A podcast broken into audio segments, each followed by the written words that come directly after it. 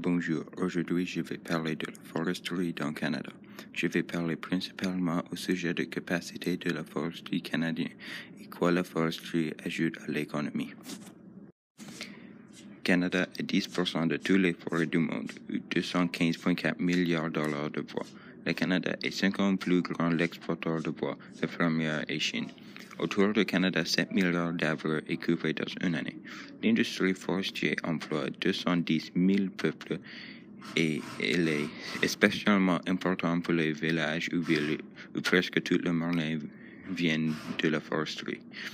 La foresterie contribue à 7,2% de l'export canadien et 24,6 milliards pour l'économie. Ça, c'est tout que tu faut connaître au sujet de la dans Canada. Au revoir.